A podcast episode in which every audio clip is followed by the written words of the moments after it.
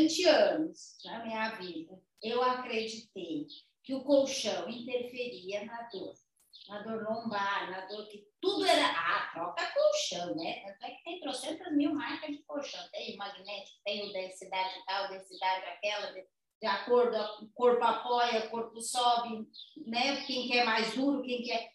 Aí depois veio um período que, não, colchão não tem nada a ver com a dor, isso é balela, né? Não, não existe isso. Aí comecei, meu Deus, tive que mudar meu pensamento. Meu Deus, cara, vai se atrasar. Te atualiza. Aí agora, quando eu me acostumo com essa tal ideia, tu me diz que o colchão interfere na dor, me explica isso direito. então, na realidade, o colchão, você falou agora perfeitamente, entendeu? Está tá, tá, tá, captando já a mensagem, assim, a, a, o colchão ele interfere na dor, assim como o ambiente que a gente está dormindo, interfere na dor, não, interfere no sono, na qualidade do sono. Assim como o ambiente que a gente está dormindo interfere na qualidade do sono. E a qualidade do sono é que vai influenciar a nossa dor. Porque enquanto a gente dorme, a gente produz né, e libera muitos hormônios que vão nos ajudar, como hormônio de crescimento, a cicatrizar pequenas lesões do corpo, vão nos ajudar a, a re reequilibrar o corpo do que ele sofreu no dia anterior e durante a noite também, quando a gente mais aprende. Né? Então, quando a gente faz essas conexões todas. Então, a qualidade do sono, ela é muito importante para que a gente tenha um corpo saudável. Se a gente está dormindo num ambiente aberto, num camping, é, mas vamos falar, não, é bem seguro. Pode dormir, não vem ninguém à noite, não vem nenhum bicho, está tudo controlado. É, por mais que seja lindo, né, dormir ali, você vai acordar várias vezes. Você vai ser interrompido várias vezes, porque você não sente insegurança. Porque está num ambiente aberto, num ambiente diferente. Se estás numa casa em que te sente segura, mesmo que o colchão não seja muito bom, vai dormir bem. Agora você pode estar com o melhor colchão que existe, a melhor roupa de cama, o melhor travesseiro, tudo ideal, assim, tudo que você considera o melhor, maior conforto. Mas estás num ambiente onde a janela não tranca, o bairro é inseguro, tu não vai dormir bem. Porque não é o colchão em si, mas é o contexto. E aí que a gente vem, volta sempre com essa ideia desse paradigma, né, dessa mudança de pensamento, que dor e saúde não são simplesmente um elemento, mas sim o contexto, tanto biológico, o nosso, o psicológico, o emocional e o social e o espiritual. Então, é a famosa higiene do sono, que a gente deveria ter uma preparação para dormir. Seguindo essa linha de pensamento, seria isso? Seria, seria passar pela casa e ver se é tudo fechado, antes de dormir, se tem segurança, não, tem até um fator, então, eletrônico aí, né? Porque a higiene do sono, já conforme que celular, uso excessivo do eletrônico afeta a qualidade do sono, as pesquisas estão mostrando. Então, isso também pode interferir na questão da dor? Isso também vai interferir na qualidade, uhum, porque, na verdade, a questão é o estímulo luminoso. Para a gente dormir, né, a famosa melatonina, ela precisa ser liberada quando a gente não tem, ela, ela é, não precisa, ela é liberada para o nosso corpo quando a gente não tem estímulo luminoso. Então, dormir num quarto com a televisão ligada, tem aquela informação da diferença de luz televisão que fica passando. E se você saturou demais os seus olhos com muita informação luminosa, né, você vai fechar os olhos e ainda vai ver aquelas luzinhas piscando. Se a gente vai para uma cidade que tem poluição visual de luz muito grande, né, e você passeia naquele ambiente com muita luz, à noite você vai fechar os olhos e ainda vai ter aquelas respostas né, luminosas do córtex. Então, a, o teu sono fica prejudicado pela liberação de vários hormônios e produção de que são prejudicadas porque você estimulou demais a, o córtex né, hospital da visão. Que daí prejudica a qualidade do sono, tu vai acordar e automaticamente vai, pode te gerar mais dor. Se tu já tem alguma disfunção, se tu já tem alguma propensão, alguma coisa, alguma né, dor, aí vai aumentar, porque o teu sono não está sendo reparador. Exatamente. Isso é um sono não reparador. Ele pode ser por causa do colchão, por causa do travesseiro, por causa da janela, por causa do cheiro, por causa da audição. e por causa da saturação visual dos TVs. Gente, falando em cheiro, e eu lembrei disso, da dor, do, da qualidade do sono deles, que eu, agora eu tenho um cachorrinho e que está dormindo do meu lado. E eu tenho um olfato que é uma maravilha. Quando ele acorda, vai lá, no, mesmo fazendo o cocôzinho dele, o xixi lá no sanitário, eu sinto o cheiro e eu acordo para limpar. Então está afetando o sono. Está afetando o sono. Que olfato. Pelo olfato. Pelo olfato. E se considera que o olfato seja o nosso instinto, que a gente guardaria, mesmo na fase do sono profundo, quando a gente desliga tudo, tudo, tudo, está lá. O olfato seria aquele que a gente ainda tem como sentir, porque alguém te mexe, alguém fala contigo, não, não, não, né? não tem resposta. Mas é, a gente sentiria para poder sentir um predador, o cheiro de uma fumaça, ah, alguma coisa para a gente se proteger. É, eu, exatamente isso que eu ia te dizer.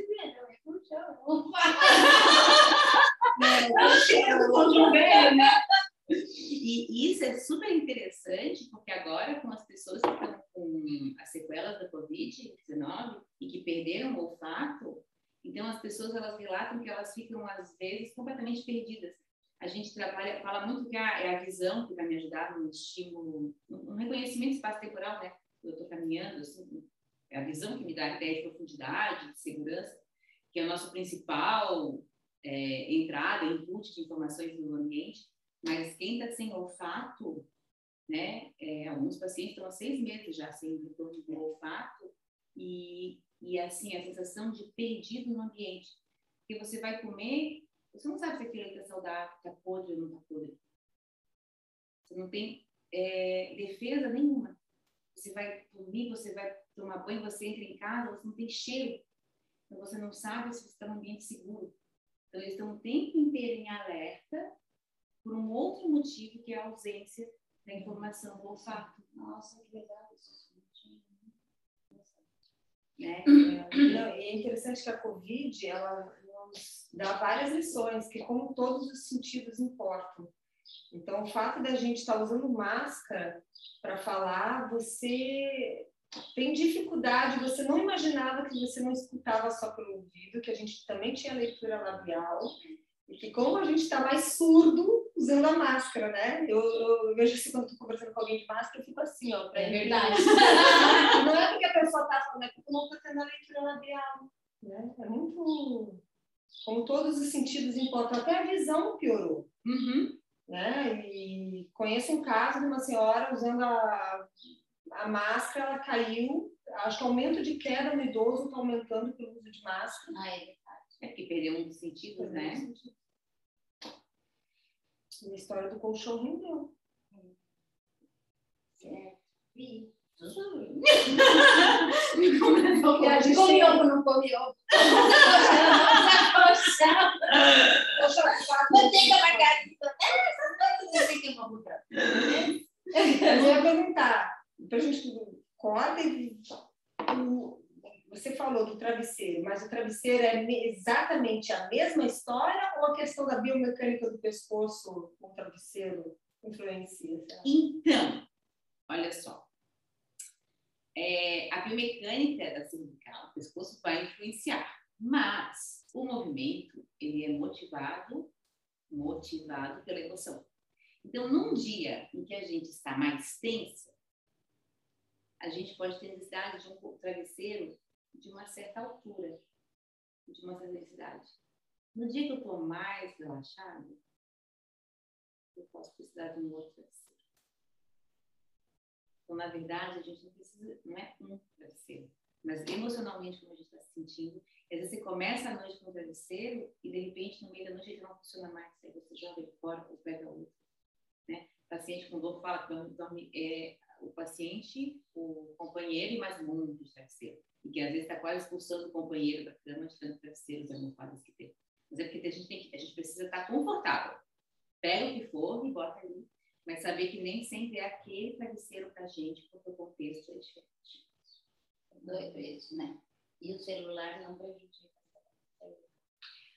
Bem interessante, é. porque o celular não prejudica a cervical. Eu ficar nessa posição não prejudica a minha cervical. O que prejudica é o tempo em que eu faço qualquer atividade. Então, se eu ficar muito tempo no celular, como é a tendência das pessoas cada vez mais, aí sim vai fazer mal. Eu carregar uma mochila pesada por um pequeno tempo, intervalo de tempo, não vai fazer mal. Agora, o tempo que eu fico carregando aquela mochila é diferente.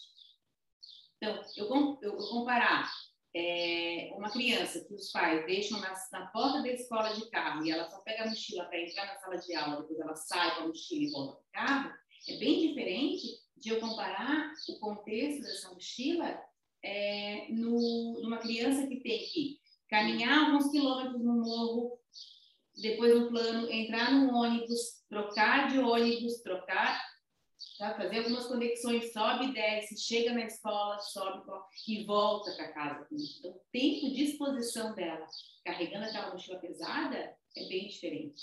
Então, não é o celular, não é a mochila em si. A questão é o tempo de exposição contínuo que a gente tem para aquele estresse. Porque o corpo é dinâmico. Então, mas aí o travesseiro também, porque se tu está deitado, tu está num momento de relaxamento e não interfere, porque a hora que tu cansa daquela posição, automaticamente tu vai mudar, tu vai receber o estímulo para trocar de posição. Uhum. Então, o, o, travesseiro também não interfere. Mas antes de começar a dormir, tem que ser confortável. Tá. É óbvio, mas geralmente a gente entrega para ser confortável. Às vezes não. Imagina, aconteceu o travesseiro dizia, ah, aqui hoje não tá bom, ontem tava, mas hoje não tá. Eu tenho que trocar. Eu tenho medo toda vez que falar e eu gosto desse. Também, eu tenho vários. Eu tenho álcool, é, eu tenho sexo emocional. Vai ver, vai ver ele é meu.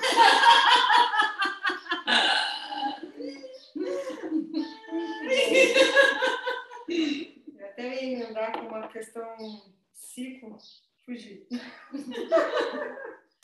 lembrar que ia falar, tá falando travesseiro, da mochila, do celular, do celular. Gente, meu Deus, é o som que não está reparando. Isso, é o olfato do cachorro. É o olfato do cachorro. Do cocô do cachorro. Entendeu? Muda o banheiro do cachorro.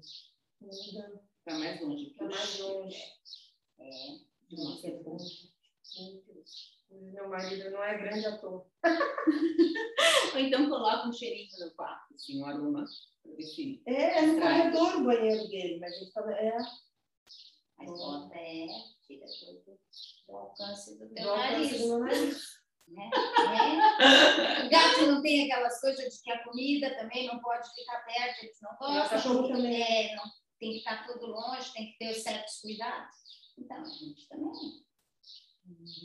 É, não, que não era isso que eu ia comentar, mas eu lembrei também. Então, independente do objeto que a pessoa esteja é, segurando, a posição que, que, que interfere, um, um, tempo prolongado nessa posição. Uhum. Então, é a questão da pessoa ouvir o seu corpo, cada vez mais o autoconhecimento do seu corpo, os seus instintos, quando o corpo pede para ela mudar de posição. Porque tem gente que está com dor numa determinada posição e fica naquela posição. Não ouve o corpo. Sim, é, exatamente isso. Mas se a gente for trazer para a realidade que a gente vive, quando a gente está, por exemplo, com o celular na mão, ou com um livro muito bom, a gente está com uma fonte de distração. Tu te concentra naquilo, né? Tu não sente que está doendo, tu vai sentir depois. A hora, tipo, tu fica muito tempo sentado, aí quando vai, ah. Ai, tá dormente, não percebido. Entendeu? Eu acho que Tem uma tá com foco em outra, em outra que não tá sentindo. Ele dizer, oi, me muda. Não, não é tão simples. É... Saiu ontem, ontem assisti um vídeo no YouTube na casa, da Casa do Saber. Não vou saber o nome da pessoa agora para falar, posso procurar depois, falando sobre as pesquisas mostrando o vício do celular, né? O celular agora está viciando com outra droga, né? Porque ele é muito bom em determinado tempo, sabendo usar, como tudo, né? É. Mas essa geração nova realmente estão fazendo pesquisas do vício com o celular. E ela fala dos transtornos musculoesqueléticos por conta do celular. Talvez não é por conta do celular, mas por conta do tempo que você fica na distração, uhum. usando o vício. Né? É, e, e ele é interessante porque você pode querer ler, você pode ver um vídeo, você pode. Então, você interage de, em, vários, em várias. Uma, uma, rede social, ver amigos. Então, você interage em várias vertentes nosso social e nosso psíquico, né? sem precisar se movimentar. Você vai longe com o celular. Você viaja. Viaja. E, como educar os seus filhos, porque nós não somos da geração que nasceu com o celular na mão. Então, para a gente até eu acho mais fácil. Agora, essa geração, essas crianças, eu acho que é mais complicado. Né? Educar os filhos para saber usar. Né? Com, com esse cuidado, com esse olhar atento, para não deixar acontecer isso. Né? E a pandemia veio piorar a situação. Você isolou a gente social e, e, fez a gente se apegar. Direcionou o vício. É. Ela é culpada do vício. a culpa do coronavírus. É, na realidade, não, acho que mesmo se a gente olhar para criança, adolescente, mas tem muito adulto também, né, que tem a, a dependência do, de toda a caixinha que o celular abre universos, né? universo paralelo virtual que a gente vive. E a, acredito que seja muito mais a exposição, quanto mais a gente expõe a criança ou o adulto a diferentes situações, a gente vai conseguir mudar isso. É, é, e assim, cada um está criando sempre, não só por causa da pandemia, mas o seu jeitinho, seus hábitos de vida, o seu jeitinho de viver. E aí que a gente vê nos pacientes com crônico, nossos pacientes aqui, a gente tem, cada um tem seus hábitos de vida né? O que acaba fazendo com que fique é, repetitivo e é isso que torna crônico. Então, se você tem vários gatilhos para poder prejudicar o sono, hábitos de vida é, que, são, que vão em direção a fatores de risco para desenvolvedor crônico, sedentarismo, tabagismo, né, o sono não reparador, estresse, estresse emocional. Então, essas várias é, caixinhas, né, e que elas estão sempre conectadas, não conseguem se desfazer, então tu cria esse ciclo vicioso da dor e tu cria esse ciclo vicioso, que é vicioso, pode ser com celular, né? E, é, e é isso aqui, é, é crônico, isso aqui é uma dor persistente e o nosso papel é investir em formas para quebrar esse ciclo vicioso. E a gente pode levar é, meses semanas ou até anos para conseguir ajudar o nosso paciente a quebrar esse ciclo vicioso. Sim, porque como qualquer vício, é um tratamento e requer que o paciente seja protagonista. Requer que o paciente queira, queira, entenda. E quando é um vício, é difícil você se fazer do vício porque está ligado a uma zona de prazer muito é, é, E o querer é bem difícil de definir, né? Porque muitas vezes ele quer, ele quer muito te procura porque ele está desesperado para se livrar da dor. Mas, ao mesmo tempo, todos os apegos e todas as crenças, todas as coisas para te, te modificar, para não te pertencer mais a essa dor, tu não está disposto a fazer, né? Ele quer, mas às vezes ele ainda tem aquela coisa de a palavra paciente, né? Meio passivo, é. não ativo. Ele tem que ser o protagonista. Ele quer que a gente resolva o problema dele. Até o paciente entender que ele tem que resolver, que nós, fisioterapeutas, o psicólogo, o médico, vai ser o caminho condutor, mas ele que vai caminhar, né? É, me veio uma ideia agora de duas comparações, assim, ó. Uma, se a gente pegar um, uma pessoa que é fumante e que ela desejaria não fumar mais, só que ela não sabe o que fazer na hora que ela fumar. Então, nossa pessoa com dor crônica, ela tem uma dor, ela não quer mais ter dor. Só que o não querer ter mais dor não é tirar dela a gente tem que colocar coisas novas, como cigarro, a gente tem que colocar coisas novas naquele lugar para a pessoa poder manter-se socialmente ativa, porque o cigarro é, como o café, é um ambiente, é um ambiente né, é, de social, organização. Então, tem isso que a gente precisa colocar, né, que são as consequências desejáveis da melhora. Tirar o cigarro, tudo que perderia, embora ganhe muito, como é que a pessoa vai lidar com a ansiedade, com essa socialização. Então, são questões que a gente precisa ver com ele. E a outra questão, que é onde a gente já conquistou, que a gente está conquistando ainda, né? Na dor crônica também, a gente está conquistando. Mas é, acho toda a população do mundo faz, assim, a maioria, vamos dizer assim, nunca podemos dizer todos, né? Mas a gente já compreendeu que saúde bucal não é ir ao dentista. Então, se eu não quero ter cárie, o que eu tenho que fazer para não ter cárie? Eu preciso escovar meus dentes. Então, eu sei o que eu tenho que fazer para cuidar desse, desse elemento. Ah, doce cria cárie. Tá bom, meu doce, mas eu vou compensar escovando mais meus dentes, né? Então, acho que aqui a gente já conseguiu construir, a pessoa é protagonista, e se ela vai ao, ao dentista e ela cárie, ela consegue perceber aonde ela falhou.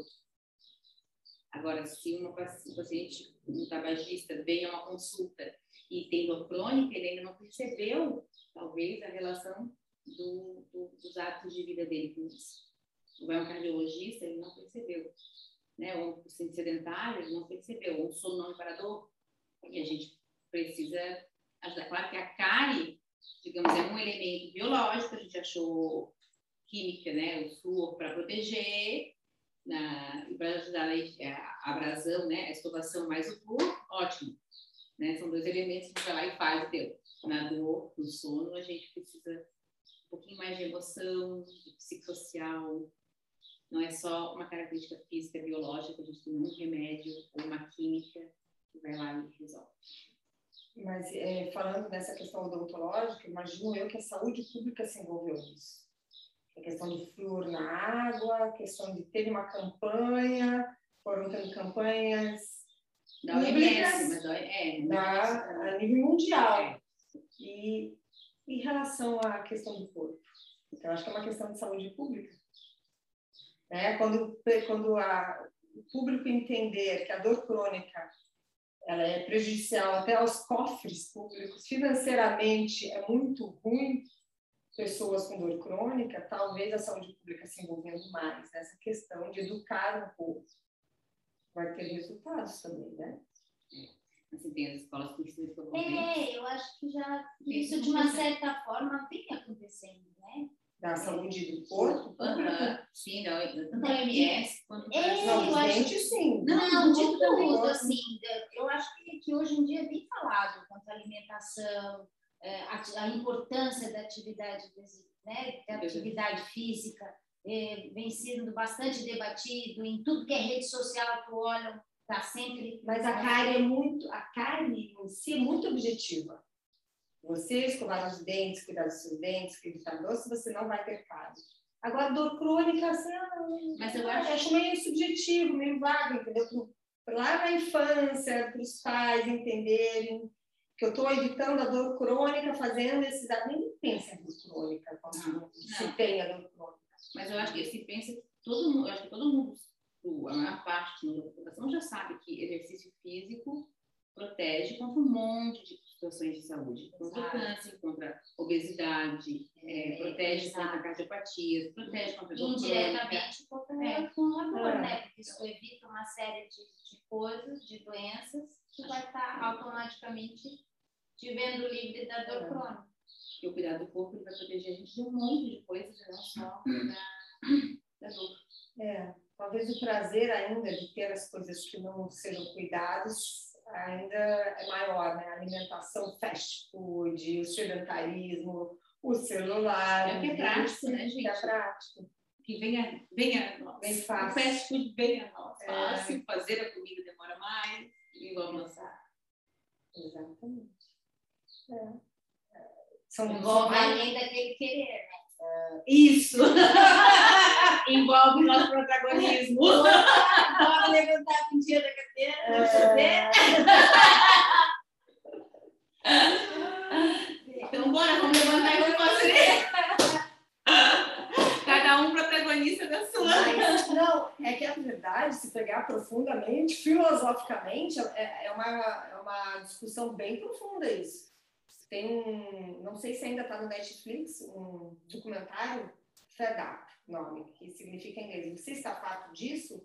Mostrando a crueldade da indústria alimentícia nos Estados Unidos relacionando à obesidade. E que não é uma questão do indivíduo querer, é uma questão de uma sociedade, mostrando a importância de uma sociedade, de uma política de querer Por exemplo, a Michelle Obama quis acabar com a obesidade nos Estados Unidos com a questão da alimentação, que hoje já sabe que a alimentação é mais importante até do que o exercício físico na questão de emagrecimento, tá?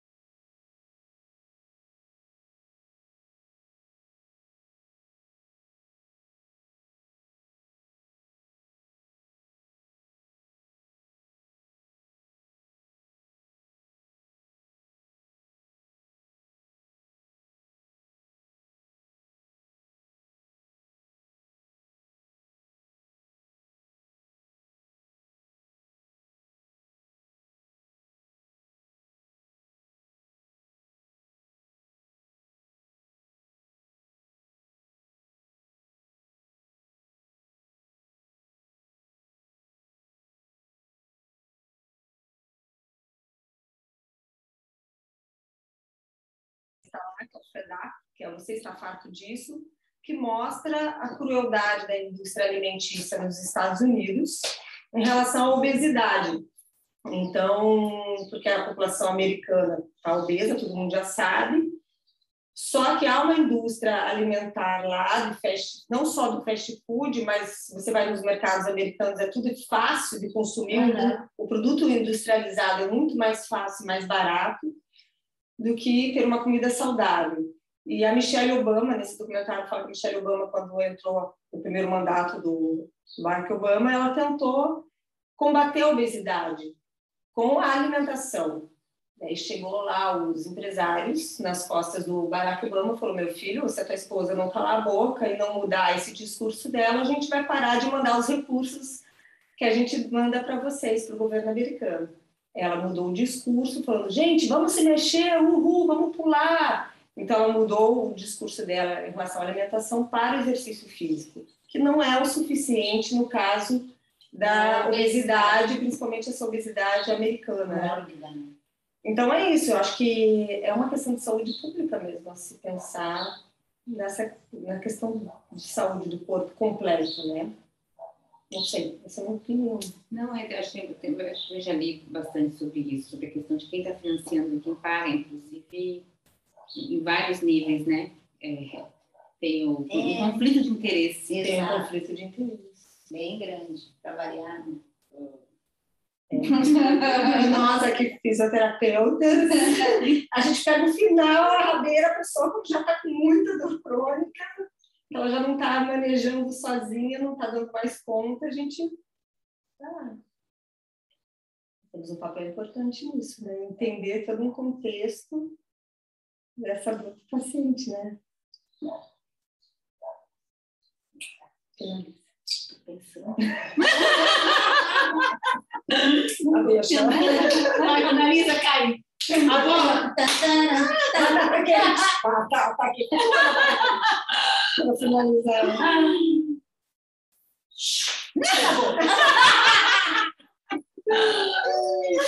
Vamos mexer. É bem isso. Né? É. Tem material para a gente cortar aí bastante. Que meninas. Eu não me saco essa barra. espanhol. Entendi, mas eu não que ser espanhol. Ah sexta-feira paciente da Espanha. Ah, é? Que chique. Você tá, você tá, tá, é né? chique, né? Até a ela já tava pai, né? Nossa senhora, é? Não? Vai. Eu falei, marque para sexta para entender que um pouco mais espanhol. Pede para ela falar despacito. Quedamos. Quedamos. Quedamos. Quedamos. Quedamos é diferente de português. Quedamos. Quedar, ficar. Ah, mas não é fácil, não. É diferente, gente. O espanhol é difícil. Porque daí, quando é francês, é português. Não, inglês. o, o espanhol, Não por parecer inglês, fácil, francês. acho que o espanhol, por parecer fácil, a gente comete muito mais erros do que inglês. É verdade. Muito Isso mais é, portunhol. É, isso é, é fato. Mas ela está no Brasil, é- então ela também Não, não. esforçar Ah, pra- tá. A Liene, né? Acharam na na Espanha, né? Ela tá na Espanha, você tem online? Hum, Você tá chique assim. Gente, ó. Te mete. E tem um cara de Portugal querendo fazer o curso também. que legal. Daí eu vou ter que fazer uma turma do sábado de manhã, né? A gente conversou, né? Mas eu vou conversar com ele primeiro para ver o horário que ele poderia. Daí eu anuncio essa turma com ele. Se ele quer fazer, mas o horário tá ruim.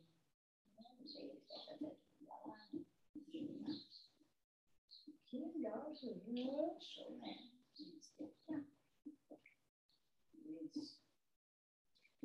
Ai, ai. E por que, vocês escolheram o para a gente começar a estudar? Mudando de assunto, que é para agradecer. Não, vai que nasce outra coisa aí. Ah, tá. Não, Não, tenho- gente. Eu não confio na gente. Mas foi bom, né? Foi muito bom. Um monte de gente escrevi para os pacientes, expliquei aqui. E um monte de paciente me manda gravar isso. Ficar o sono. É, não, foi muito bom essa do colchão. Tudo começou com a minha lumbalgia.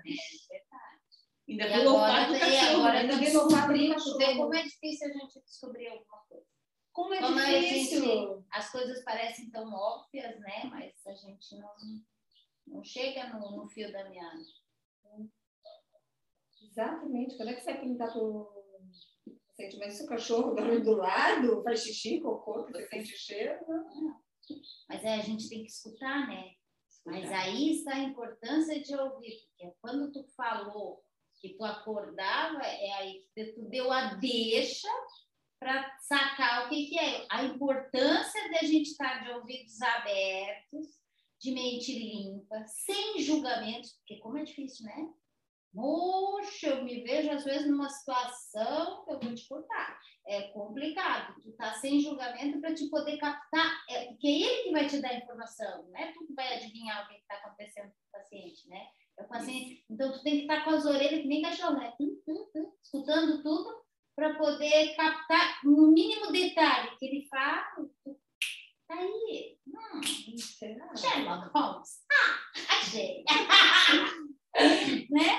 Então, eu consegui encontrar o fio da meada para te poder trabalhar em cima disso. E muitas dessas informações, né, como esse exemplo do cachorrinho, eles acontecem não enquanto a gente está sentado na avaliação, mas quando a gente está trabalhando com o paciente E ele vai falando. e ele vai conversando com a gente durante a sessão. Então, no começo, quando eu era recém-formada, eu trabalhava muito em silêncio, me preocupando muito em sentir todo aquele corpo biológico. Hoje em dia, quando eu atendo, eu, eles brincam que eu estimulo para distração. Eles me contam alguma coisa, mas também estimulo para distração, né? Para algumas coisas que a gente vai, né, movimentar, mobilizar no corpo. E, mas eu também percebo muito é, que ele conta coisas que a gente vai acabar ligando com o que a gente já ouviu no começo da sessão e a emoção, porque às vezes eles vão, a gente está trabalhando, mobilizando alguma região, né? Um, um ombro congelado, trabalhando no ombro, e a pessoa me conta alguma situação e tensiona. Então você percebe a relação da emoção. É, não que a emoção seja culpa da lesão, ou do ombro congelado, da manifestação que ele tenha, mas ela participa. Pode E agravar. aí, ou não. durante a sessão, eu consigo trabalhar um pouquinho, né? A pessoa conversa e eu vou soltando aquilo ali. A emoção, como ele vai, a pessoa vai gerenciar isso no cotidiano, é com o psicólogo. Acontece que aquela, aquele link facilitado ali com a tensão muscular, eu estou tentando é, des- desconstruí-los, né? Então, hoje eu converso com os pacientes. que é onde a gente consegue mais coisas. Enquanto tu está sentado conversando, o paciente está numa ansiedade de dizer, ah, dói aqui, dói aqui, aqui, já louco se mexer para fazer alguma coisa, e tu vai perguntando e às vezes passa batido alguma coisa, né? E daí, quando tu senta com calma e tá mexendo nele, daí ele vai aos poucos se abrindo. Assim como também o silêncio na máquina também é importante, porque eu digo paciente que a gente conversou, tá? E o sono nada mudou, não. E aí, durante a sessão, em silêncio, a pessoa olha, acho que ela olhou a basculante aberta, ela falou assim: ah, tô lembrando, tá muito calor, minha esposa deixa a janela um pouco aberta eu não se seguro. Eu sou, né? Tô preocupada com a casa. Então, meu sono prejudicou. E aí que a dor voltou, porque já tinha tido dor no passado, tava meio, né? Tava bem, e aí agora tava voltando uma dor, né? Olha só a qualidade. E aí, foi uma sessão para ele vir se deitar, né? Era janela aberta. Como é uma construção, né? O tratamento é uma construção. Porque não é uma sessão que, a, que, que o paciente vai ter todos os insights ou a gente vai entender é uma construção. Ele é um paciente bem antigo, assim, já tinha dito várias vezes, então, assim, já tinha muita informação desse processo de observação para o manejo da dor para não ter crises, né? E é uma construção.